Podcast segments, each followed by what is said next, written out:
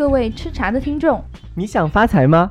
今天我们请来了一个想发财的普普通通峨眉女孩，跟我们分享她的发财致富之路以及自由人生的开启大法。今天发财大会的嘉宾有普普通通王佳芝、普普通通黑珍珠 soda，普普通通瑞秋。我们是，我们是 follow 你的普通组，合。呃，那请你先介绍一下自己吧。嗯，我的梗已经被你们拿去用了。我本来就是在出租车上已经想好，我待会儿要说什么。我是普普通通女孩，就是一上来就被发现已经被用了。嗯，我是一个来自峨眉的，嗯，喜欢吃辣、按摩和旅行的普普通通女孩瑞秋。然后现在在上海开店。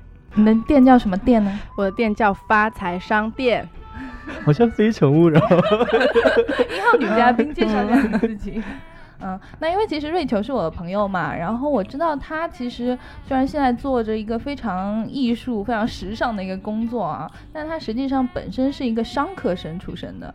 是这样吗？嗯，是这样子的，就是我是嗯去英国学的商科，但是我学商科没有说我有多擅长这件事情和多喜欢这件事情，因为当时因为觉得商科好像是可以最快毕业这样子，然后 好现实，对，好老实，对，然后就是因为我真的学习能力不是很行，但是我觉得说去英国嘛，你可以去英国周边旅行一下，所以就是而且商科就比较嗯，对不起啊，就是商科的朋友们，就是。对，我觉得上课会比较快速，让我就是毕业，然后还有就是，我就可能没有那么累，嗯，就可以游学一下。我觉得我可以说是去游学的这样子，嗯，就先去玩的，就顺便学一下，拿个文凭对对对，是这样子的。那你那个时候的朋友其实也很少是商科生吧？我没有朋友在那个，我没有在那个学校的那个地方。我唯一的朋友就是，嗯，一个成都的姐妹和一个我那个。当时住宅附近的一只小黑猫，李大壮还是李大猫之类的，对，然后我每天都会跟他交流一下，然后就是才充一下电，才有去学校的那个信心。然后当时我在学校可能会一个星期不跟别人说话，然后就去伦敦，然后就是再去找我的那些真的朋友在聊天，这样子很其实还挺孤独的。所以你其实是在商学院的那个氛围之下，是觉得有点格格不入的。很格格不入。我去参加他们的火锅趴，我发现我可以一句话不说的。好难想象你一句不说话的样子是吧？对啊。就我是一个还挺就是不能说矛盾吧，我还是挺多面的。我可以就是疯狂的说一天脱口秀，我也可以就是嗯一个人去旅行很长一段时间。对，这是我自我的平衡的一种方式。嗯。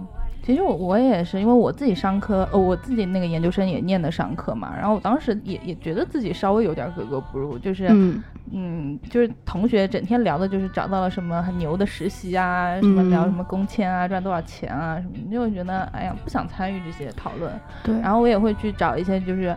呃，比如说学艺术的朋友啊，对对对，那种嘛，我很喜欢跟那些就是学艺术的朋友当时聊天，因为当时大家都还是学生的时候嘛，他们就会聊很多自己创作的东西，我非常有兴趣，我喜欢听别人聊自己创作的一些想法和灵感，然后因为这些是我生活里可能比较缺缺乏的这样的环境，我很喜欢听他们说这些，然后一回到自己的那个上课环境的时候，就就我觉得很无聊了，痛不欲生，对对对，但是就必须得忍住，对。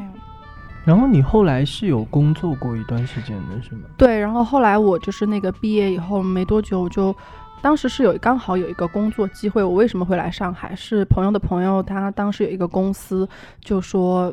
其实他说的非常模糊，就像现在大部分那种初创公司招人说有一个什么不错的机会，要招一个不错的人才这样子，就我根本不知道是要干什么，然后我就想说上海就是是作为回国的一个不错的选择嘛，然后就也啥也没想，我就当时就来了，嗯，然后来了就直接开始上班了，就非常快，嗯，然后就后来发现其实就是一个 account 啊，广告公司的 account，对对对，就是我其实因为不是学这个的嘛，然后其实我根本就不知道这个。工作一开始啊，不知道是要做什么，嗯，然后后来我自己的理解，就我觉得我对这个工作理解也有理解错误，就导致我嗯干的不是特别的愉快和嗯上上努力吧，嗯，对，其实也可能干了半年就离开了这样子。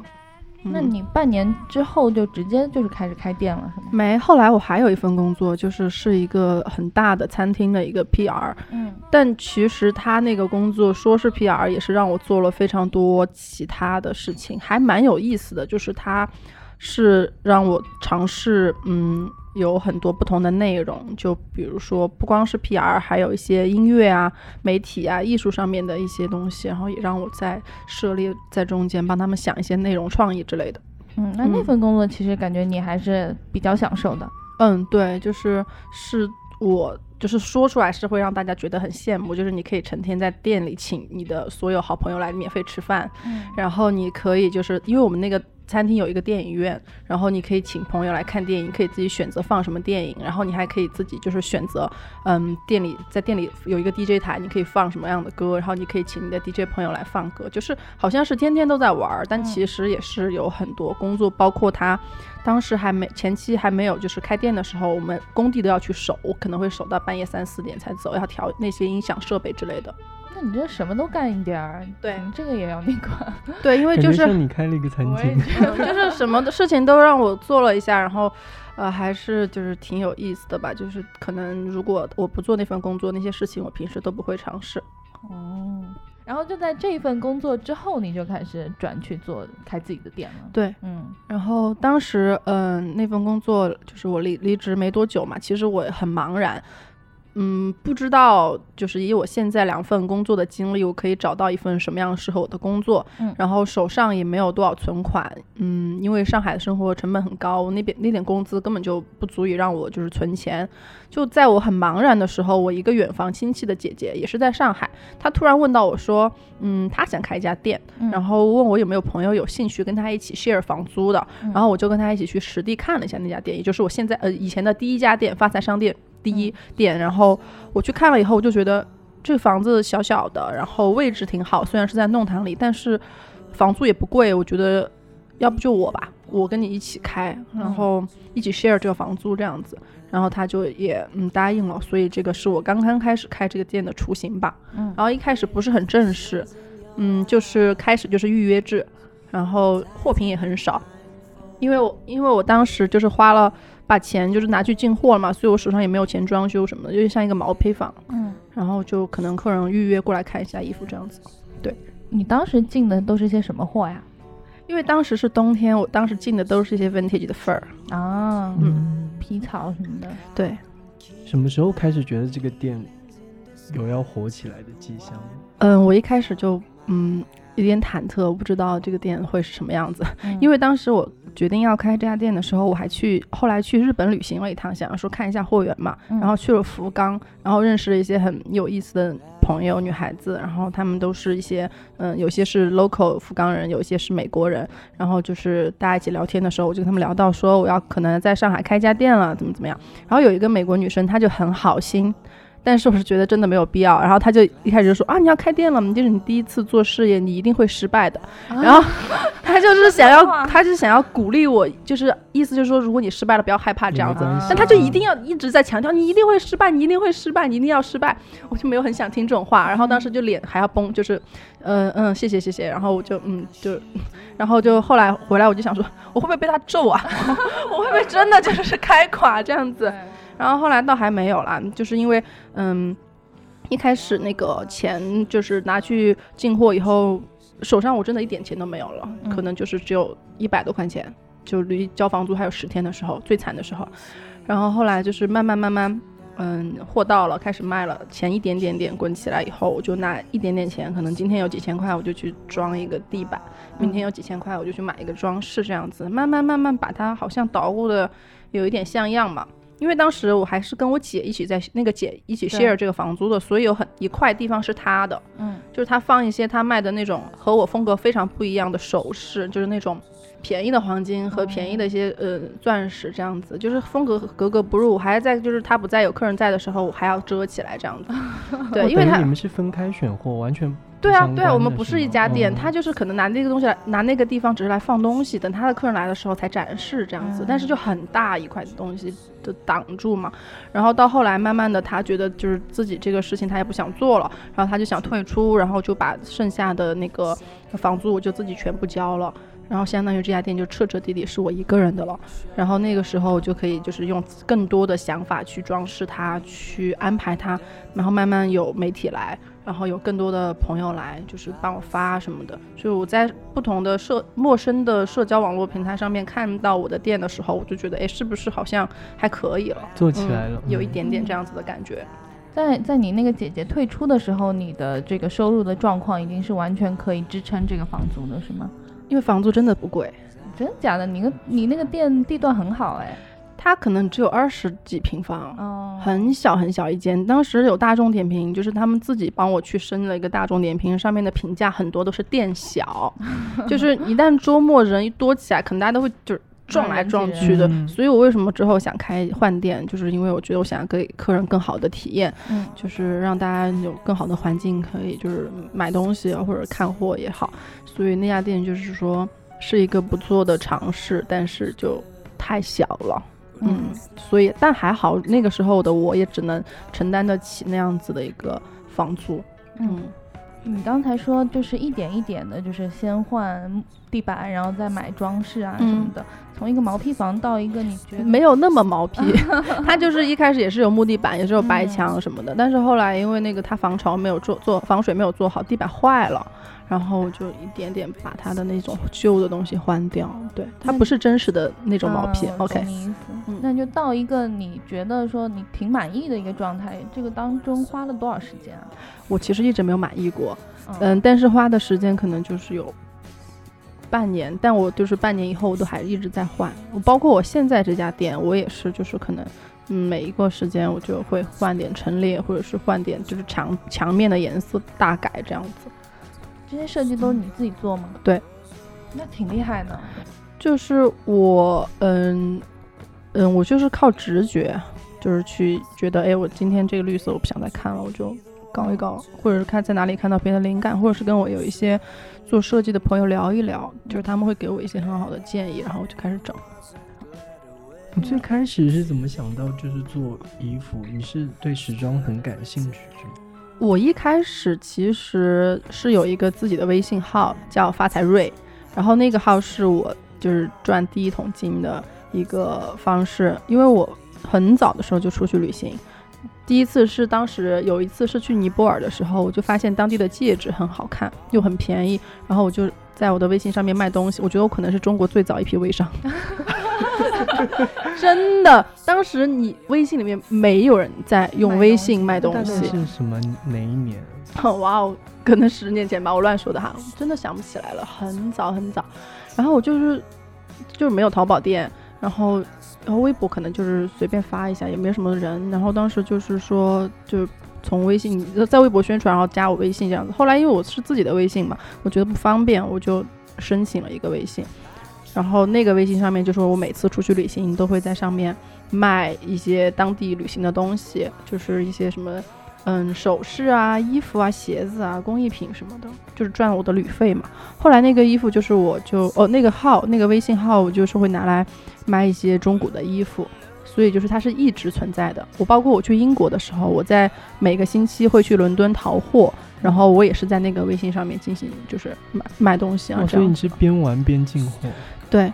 那你要把那些东西运回来，还是说在当地就买？有一些是呃要自己运回来，有些我找那种寄的东寄的那个邮局什么的就运回来了。嗯嗯，我在英国的时候就是特别。哇，现在想想，因为我不不觉得自己是个特别特别努力的人，但是现在回想起，就是当时在英国的那一段时候，我觉得我那个时候真的还挺努力的，嗯，因为我妈给我非常少的零花钱，嗯，然后我就是每个星期或者还有平时的时候，我都会在网上，因为那时候代购还不是很多，然后我就在网上找一些我自己觉得好用的东西，然后去伦敦进货一些好看的 vintage，然后我就会在那个微信上面发，然后就就一直在做这个事情。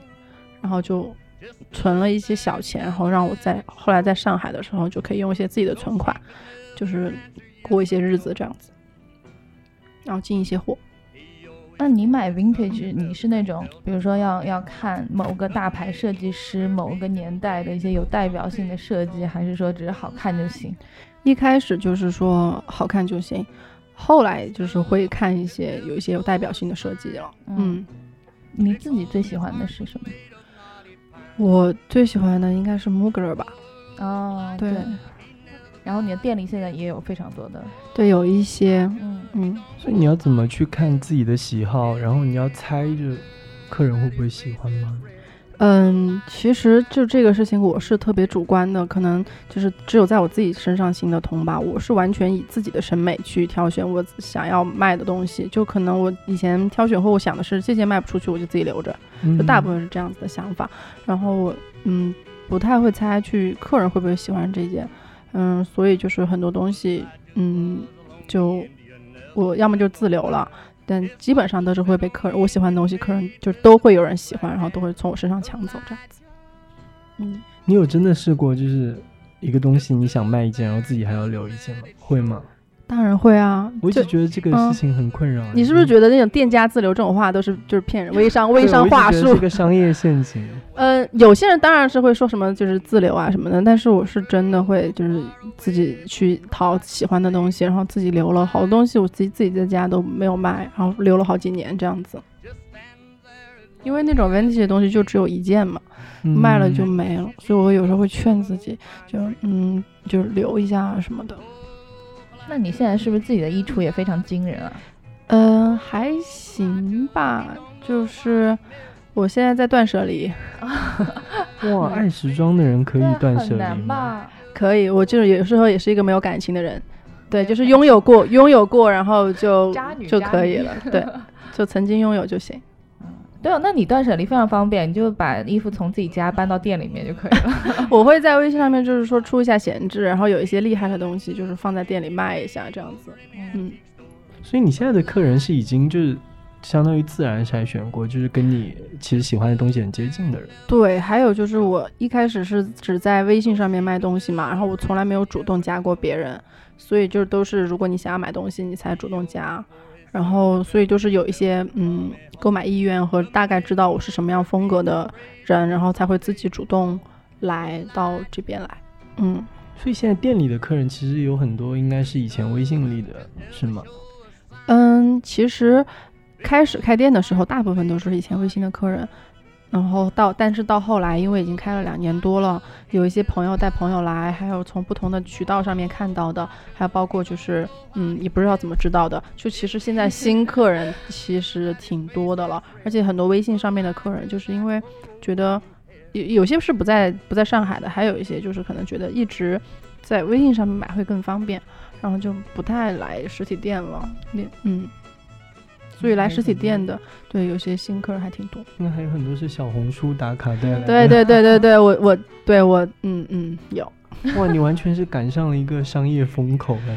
嗯，现在就是我觉得我我以前就是开始卖在微信上卖东西的时候，比现在要热闹很多。当时你基本上发一件那种什么 Top Shop 的衣服，当时还在美国的时候，就很多人问。现在因为就是其实那种外国外的牌子，你在哪儿买都很方便了。对啊，就是现在，而且现在的人选择太多了，他们就是可能不一定就是会对你这这个东西感兴趣，所以这个竞争越来越大。我们就是也，就是所以你们选货的方向也会调整。就会多一些尖货之类的，对，多一些嗯厉害的东西，然后还有就是我们会自己有一套自己的一个风格吧，发财商店风，怎么怎么描述发财商店风？呃，这个真的好难描述，就是不不局限，不局限，然后就是比较嗯。嗯，胆子大，但没有说要穿的都暴露不穿那种啊，就是说会把一些可能常人不太会尝试的东西，然后把它搭配的很合适，但也不会很奇怪，不会很嗯性感吉祥，平保平安风，平安风。嗯，好的。那你这些厉害的东西都是哪里淘来的呀？是还是去什么日本之类的地方吗？就有很多渠道啊，就是日本也有，然后有一些拍卖网站，然后还有一些欧洲，因为我很喜欢。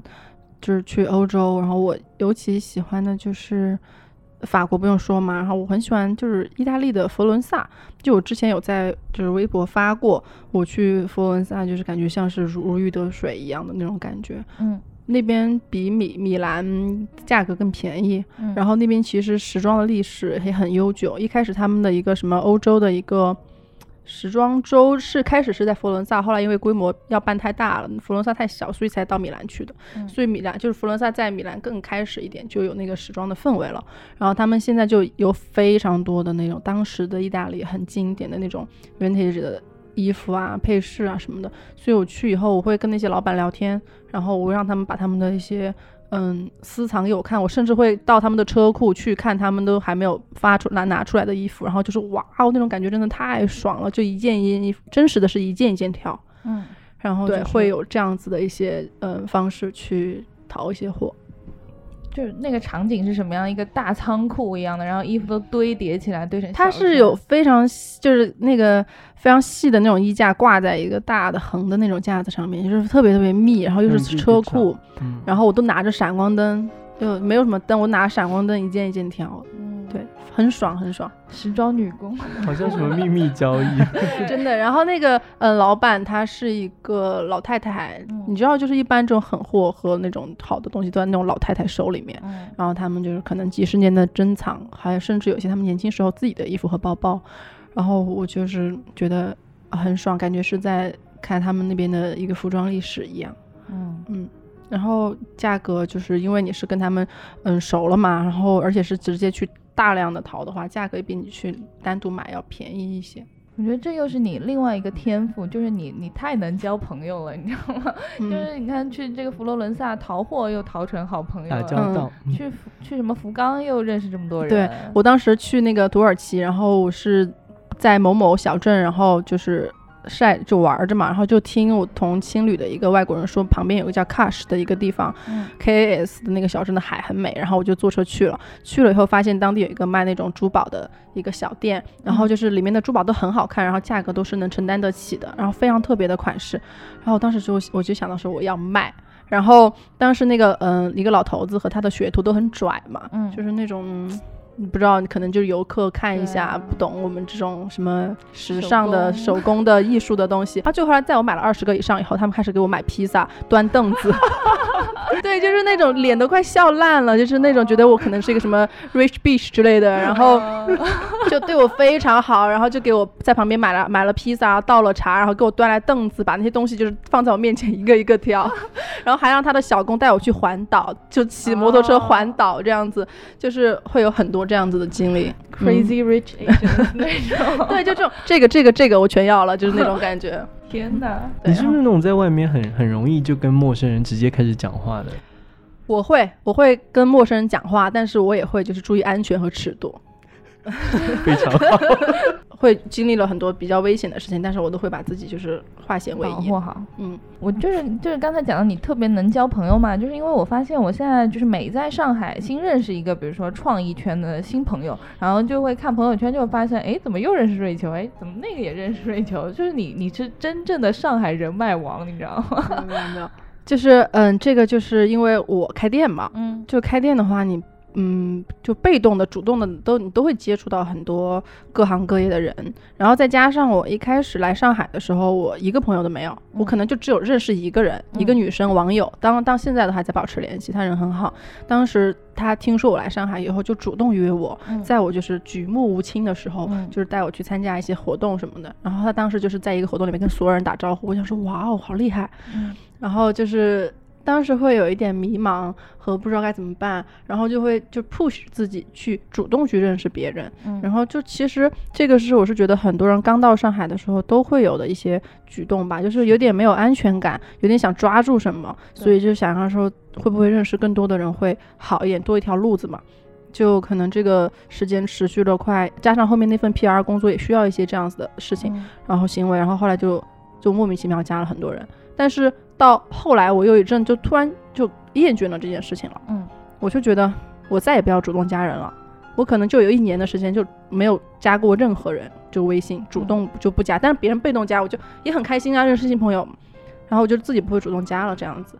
然后，但是到现在，我就也嗯认识了很多人嘛，都是那种发自内心的、很真诚的去认识的一些朋友。所以就是现在这个状态，我是觉得很好的。嗯，现在就是不再是为了功利的一些目的去交新朋友，对，不是说 OK 我想认识谁，而是说，哎，我觉得你人不错哦，然后我觉得我人也还可以，我们两个认识一下。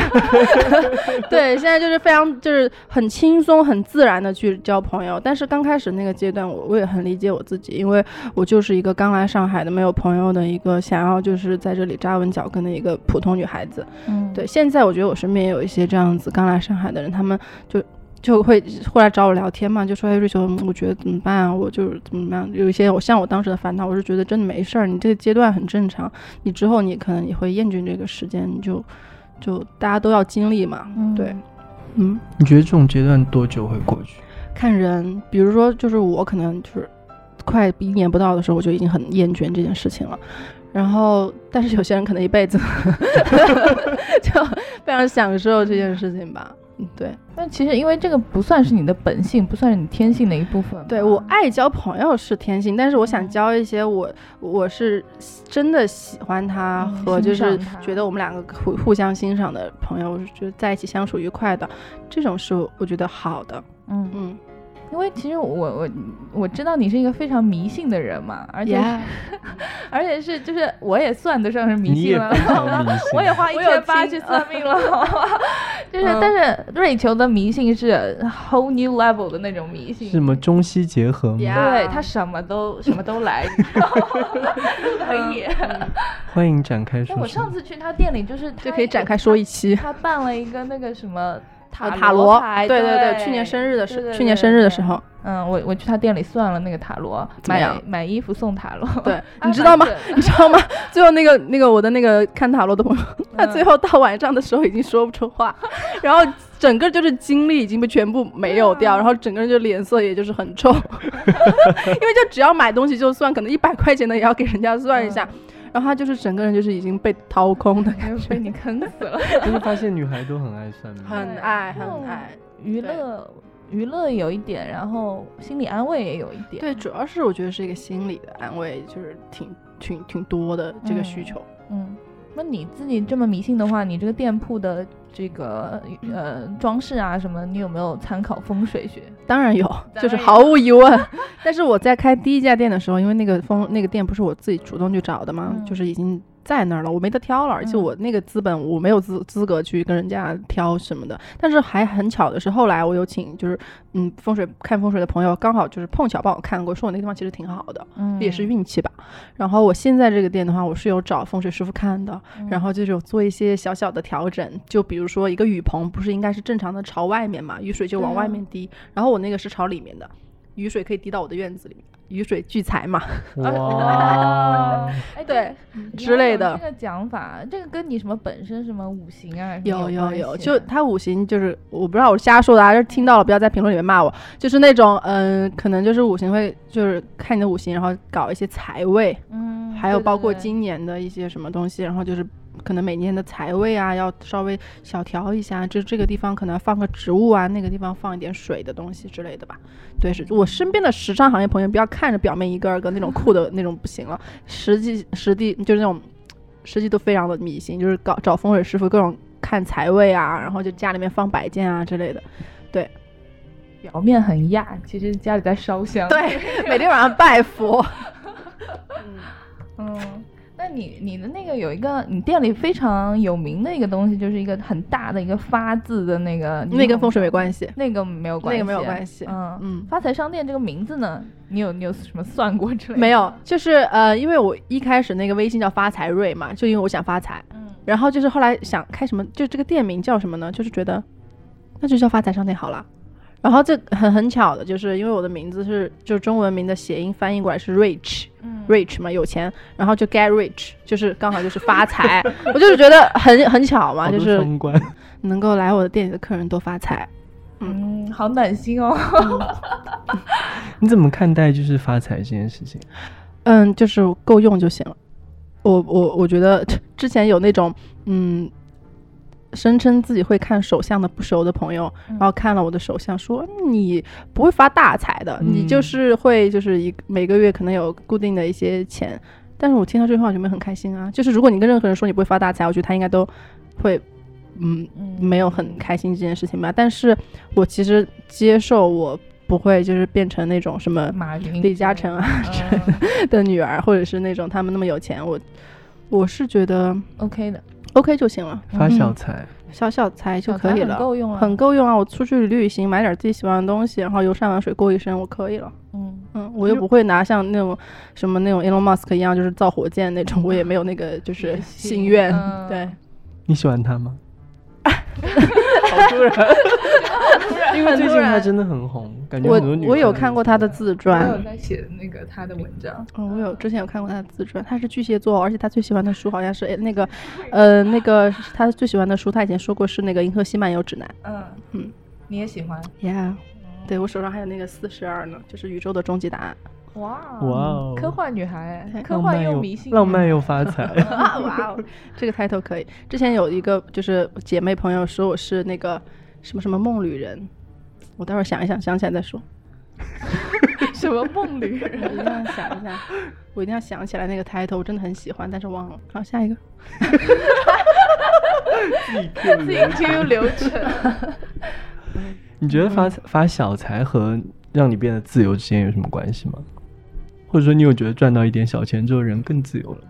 还是更不自由啊？我觉得这还是得看人，因为我身边有那种真的对物质一点需求都没有的朋友，就是他一开始是时尚行业的一个模特儿，然后就是明明是可以在他，因为他条件非常好，然后他明明是可以在这个行业里面就是顺风顺水，然后就是可以爬得更高的，但就是他就选择了归隐丛林，然后真实的丛林，真实的丛林，他到现在还在丛林里面当亚当和夏娃。然后哪里的就穿树，他还在巴厘岛，他在巴厘岛，他是外国人。嗯，就我身边有一些这样子不在乎物质的朋友，然后但他们也是过得非常自由，就是这是他们的生活。但是我的话呢，就是说我是一个普普通女孩嘛，我还是对物质会是有一点需求的，就包括我想要吃更好的西瓜和葡萄，和想住大一点的房子，那这些都是需要我用钱就是去满足我这些事情的嘛，所以我还是得嗯有。赚那么一点钱，我才能去支撑我想要的那样的自由。还有以前我去旅行的时候，就是都会坐绿皮火车住青年旅社，十六个人的那种。嗯，但现在你让我再去的话，我可能就已经 不太行了。对，那我现在可能就想要就是不同的旅行的方式。那这样子的一个旅行的多样性，我想要去选择的话，我也得有那个资本去选择嘛。嗯嗯。所以发小财，其实人生会有更多的选择。我不知，因为我没有发过大财，所以我不能，我不能就是去就是帮他们就是回答。嗯，但是就是说，但他们可以去太空啊。那是。对。你发小财和不发财比起来，会有更自由吧？对。嗯，看你怎么想吧，就是心态是第一位的。可能真的要发大财，就把自己圈里面去了。哎，但是你会觉得你心目当中，比如说有一个赚多少钱就算财务自由的这样一个标准吗？没有，没有，嗯，因为这个事情微博上最近讨论非常厉害，是吗？他们觉得是多少？就看呀，很多一线城市的人都说要一个亿之类的，对啊，真实的有在考虑这件事情吗？然后还就一个个都列的非常清楚，什么什么五五千万买一栋一线城市的房子，然后再剩下一千万投资个二线城市的房子，然后什么小孩什么的乱七八糟都算进去，然后说差不多一个亿什么。我感觉非常实际的在真认真的思考这件事情，我不敢，我不敢想那么远。嗯，所以你你其实是不会做这么长远的规划，不会。我是一个享受当下的人，我是一个尽量享受当下的人，然后我是一个就是会随机应变应对突然来的一些 变化，然后再并且抓住机会的人，嗯，比较抓住机会的人。你不会想明天怎么办吗？呃。会啊，就是真实的明天嘛。明天我可能就会去上班之类的。不是 Friday，就真实的会想明天，哎，我要去上班还是去看一个展？但是就是 future 这种明天的话，我就，呃，这段话好神性，就可能会想一想，哎，我之后要不要在成都也开一家店吧？嗯，但是这种这种规划会有。但是比如说，我有身边有那种，嗯，我这一周内我就是。星期三的下午两点四十，我会出现在哪里？这种事情他都会规划的非常清楚。包括对，我不知道，就是下个月在哪里，他就今年一年打算他有什么目标，他都非常清晰。我很佩服，但是我做不到。而且感觉那种方式也少一点乐趣吧，少一点随机的东西。嗯，有可能他在享受吧，但是我自己的话，我是没办法做到这样子的事情的。嗯，其实你的店现在还还挺网红的嘛，不知道你觉得这是一个好的形容词还是一个不好的形容词？我是觉得是一个很中性的形容词吧，嗯，就是我没有在刻意去打造一个什么网红风，不然我就在里面放什么火烈鸟什么之类的。一开始哈 也没有，就是我是想作为一个我自己觉得我能够看得下去的一个店，如果能够被别人喜欢的话，那就最好了。嗯嗯，你自己有刻意的去做一些宣传或者是经营社交网络来推广它之类的吗？嗯，有。有一些些吧，但是不是很用力，不多的那种。因为就是这种一开始已经有挺多的媒体自己会来找到了，我们自己没有主动去找谁说，哎，我们来就是宣传一下。但是会我会偶尔跟不同的朋友做一些 pop up 这样子。嗯，你是有很多设计师朋友吧？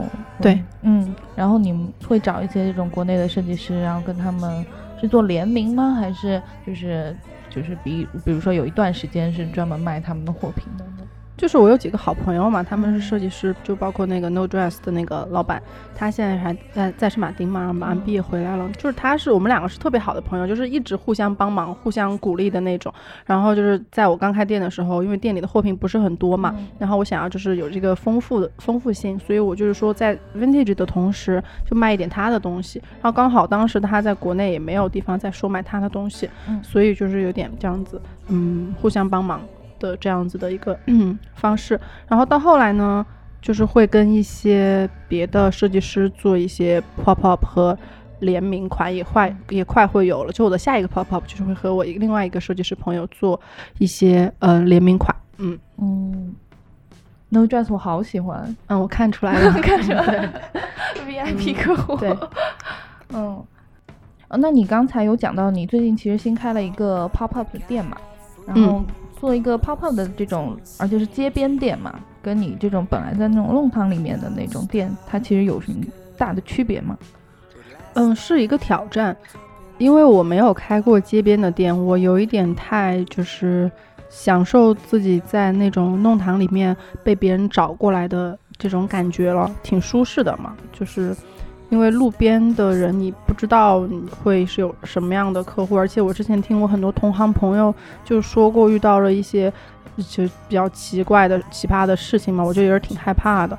然后就是说这次尝试呢，我就想说做做一个挑战，看一下自己的那种业态和这种方式和那个风格适不适合。嗯，然后就试试呗，反正不亏，就不会亏太多。你们这个是做多久啊？这个泡泡？就是三个月，就是到九月三十号。嗯嗯。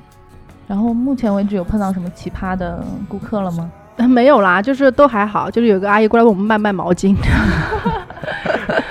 我爱 就是不知道，可能以为我们是超市吧。就是对，因为阿姨看到发财商店，可能你知道就以为是那种就是商店嘛，就可能所有毛巾啊、牙刷之类的。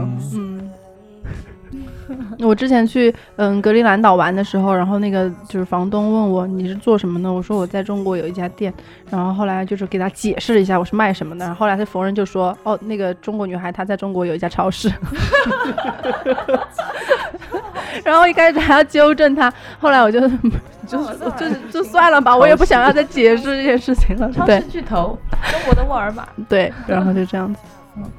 其实就是因为本来那个店的位置比较隐蔽，它其实是做到了一种顾客的筛选吧。就是你必须要是你本身就对这个店感兴趣，你知道这个店，你才能找过来。嗯，现在应该会有一些叫路人飘过，路人，嗯嗯，对。但就是 so far 这些人都还挺友好的。我就是觉得也在路边可以观察到很多你平时因为在弄堂里面看不到的客人，就是很多很可爱的呀、漂亮的呀。然后就是什么样的都有，很生活化的，嗯，这种感觉。因为旁边一个卖水果的店，然后在旁边一个卖那种宠，就猫粮的，然后我们就店在中间嘛，就其实就觉得还挺有意思的，嗯，挺生活的，嗯，呃，那你其实已经开店开了两年多了，是吧？对。那在这个过程当中，你遇到过的，比如说最好玩的顾客是什么样子？嗯。我就有记忆，就大部分客人都还挺好的，百分之九十吧。然后有一个客人是，他在一个台风天，然后就是跑到我店里。其实那天我应该不开店的，因为就是台风嘛。就其实虽然是市里面都还好，没有什么影响，但是大家都还是会有一点担心，所以不出门。就我其实开不开店都可以，但我那天太无聊了，我就去把店开了。开了以后，就那个客人就走进来就说他去了别的好几家店，发现都关了，就我这一家开着，然后就很开心。然后就就跟他聊天嘛，就是他是想要给。女生好像是，好像他不是给女生选，他是给自己选。我一开始以为他是一个 gay，嗯，然后就还来跟他聊天的时候，就说他是来上海实习，他是在嗯剑桥还是牛津？剑桥学数学的，嗯，然后是学纯数。然后我我对我对学霸就是就是那种非常的敬佩敬仰，然后我就我就哇，哦眼睛放光，然后就抓住人家跟人家聊天，然后就发现他是一个很可爱的一个小男孩。然后他女朋友是学佛学的，什么哇，好奇妙的组合。对，然后我们就聊了很多有的没的，然后就聊他的专业学什么，然后他这个专业以后可以干嘛？就我就是很好奇这些事情。然后就是说你女朋友学佛学，那你会不会就是跟你女朋友聊什么什么之类的，就很八卦。然后后来就是人家也就是嗯，就跟我聊嘛。然后后来就是因为他来上海没什么朋友，我会带他去玩什么的。一起交流，他也很喜欢听交响音乐，然后我们就会一起交流一些交响音乐的现场，就真的是跟偶然路过的一个顾客成为好朋友了。嗯，就是他，他他算是就是找过来的啦，但是就是就真的是成为朋友。我们现在就还会再联系这样子。他现在去美国读博，读博了吧？嗯，也是纯数吗？也是数学。对。哦，你会跟很多来的客人认识之后变朋友吗？嗯。不算太多吧，因为我后来就是变懒了，以后就不怎么就是去跟人家疯狂的聊天了。对 对，一开始开店的时候是逮着一个聊。嗯，对，然后还有一个艺术家，就是也也不是艺术家，就是一个学艺术的小男孩，然后他来是给一个他暗恋的女生选东西的，然后他就是整个人非常的学术严谨和可爱，他就是走进来就是那种您好。我想问一下，您这里有什么适合就是我一个喜欢，但是他不知道我喜欢他的一个女孩的东西，然后就就是之类的，然后就很认真，然后我为他挑选了一些以后，然后他就是在那边，他的语言就让我觉得特别的严谨和可爱，嗯，然后他他说我他说我不我不懂你们这种店是做什么的，我可以冒昧的问一下你们是什么风格吗？就是之类的，很害怕冒犯到我，但是又有点好奇。然后后来我就嗯，也跟他像那个聊天，我也对他挺感兴趣的嘛，因为他就是完全跟我不是一个世界的。然后后来就是看他做的一些艺术作品啊，一些什么行为艺术啊、装饰艺术什么的，我觉得他真的很酷。然后他现在也在伦敦学艺术这样子。原来这些大家客人来店里面逛街都还要讲一下自己心路历程，没有是我逼问人家的，是我就是在那边抓着别人在那边问的，对。而且我还蛮惊讶，真的有挺多男生会去给女生挑东西。会啦会啦，就是我们店里面会有一些男生会给客人，呃，会给就是自己的女朋友啊，或者是心仪的女生挑选礼物。而且能找到发财商店也已经不是普通直男了。对他们一般好像是会很关注自己女生，就是喜欢女生会喜欢什么东西嘛。一般就是比如说他们的女朋友或者是暗恋的女生喜欢我们店。他知道，然后他再来买，然后再送给他，好感人哦！是不是看到什么暗恋的女生给默默看他手机关注什么？对对，会点了个赞什么的之类的，就跟过来。天呐，好浪漫！羡慕吧？羡慕！我也想要有男生给我在发财上面选购 礼物。你现在说出去了，应该有了。现在在许愿。嗯嗯，那我还有一个你们店特别大的一个明显的特点啊，就是。你们的店员都好辣啊！为什么你们店员那么辣？这都是模特级别的。嗯，可能是我慧眼识珠吧。再加上他们其实本身，呃，我我会就是觉得选一些穿上我们店衣服适合的女生。嗯，然后就而且自己搭配就是能搭配出自己感觉的女生。嗯，对，我会就是基本上挑选这样子的。我觉得你不开店去当星探也是非常有钱。我当什么？我当那个什么法租，就前法租界 PR 也行，就是那种什么中介啊、电工啊，阿姨啊，就是心理咨询师啊什么的，我觉得按摩师，对我都我都能，就是心理咨询师是我本人，但其他的都是我都可以推荐的。就经常大家都来问我，哎哎哪里好吃啊？哎哪里那个按脚不错啊？哎哪里可以做一个什么就是那种深聊啊？哪里那个阿姨是怎么怎么样啊？就每天都会有这样的疑问。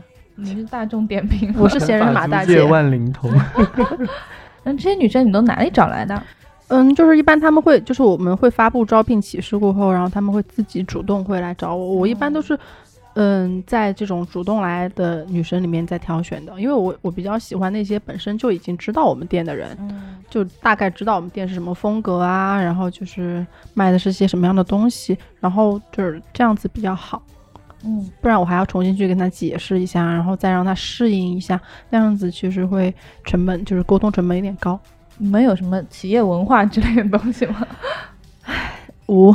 无。对，而且平安，性感平安，没没有那个什么企业文化，对，就是大家相处愉快，然后发财，一起发财，一起发财。嗯，哇，这个好诱人，一起发财，就感觉很江湖。但是，哎，我跟你说，真的，来我店里兼职的大部分女生，就是离开我店过后，就是那种仕途一帆风顺，真的，真的就是。接活儿啊，然后就是去别的领域啊，干什么的，这都是挺好的。嗯，所以要发财就去瑞秋这里打工。对对对，发下简历。我想起来了，那个人说我是。鬼见愁梦旅人，什么叫什么叫鬼见愁梦？因为我就是带朋友出去玩，就会就是军训他们啊，然后就是是鬼见愁，就是那种可能在高原上徒步个好多公里，然后就是完全不管他们，然后就早上不等他们自己去吃饭啊，然后就是这种人。哦，你体力好好。峨眉山的，小时候就会爬山嘛。